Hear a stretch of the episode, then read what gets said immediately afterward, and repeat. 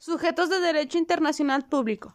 Aquellos entes con capacidad jurídica internacional para contraer obligaciones y exigir derechos, y poderlos reclamar por medio de jus standi ante los tribunales internacionales. Hasta hace poco, únicamente los estados eran sujetos de derecho internacional, pero debido a la interdependencia de los estados, al surgimiento de las organizaciones internacionales y la influencia de derecho internacional en los individuos, este concepto se ha empleado.